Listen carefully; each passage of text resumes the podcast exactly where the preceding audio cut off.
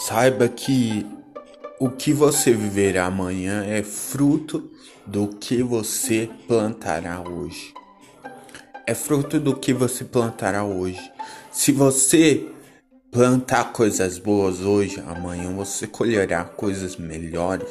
Se você plantar coisas ruins, amanhã colherá coisas não tão boas. Essa é a realidade que temos que saber ver e aprender a viver. Nos adaptar não quer dizer aceitar, mas sim nos adaptar à nossa rotina, a quem nós somos. Nos adaptar às outras pessoas, mas não aceitar o que elas querem que a gente aceite. Seja você, plante seus frutos, bons frutos.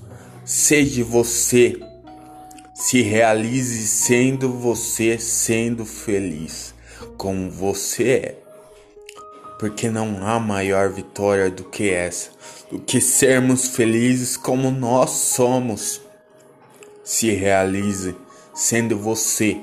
Plante coisas boas sendo você. Seja feliz sendo você. E trilhe o caminho da felicidade segundo a trajetória ou trajeto que você escolheu.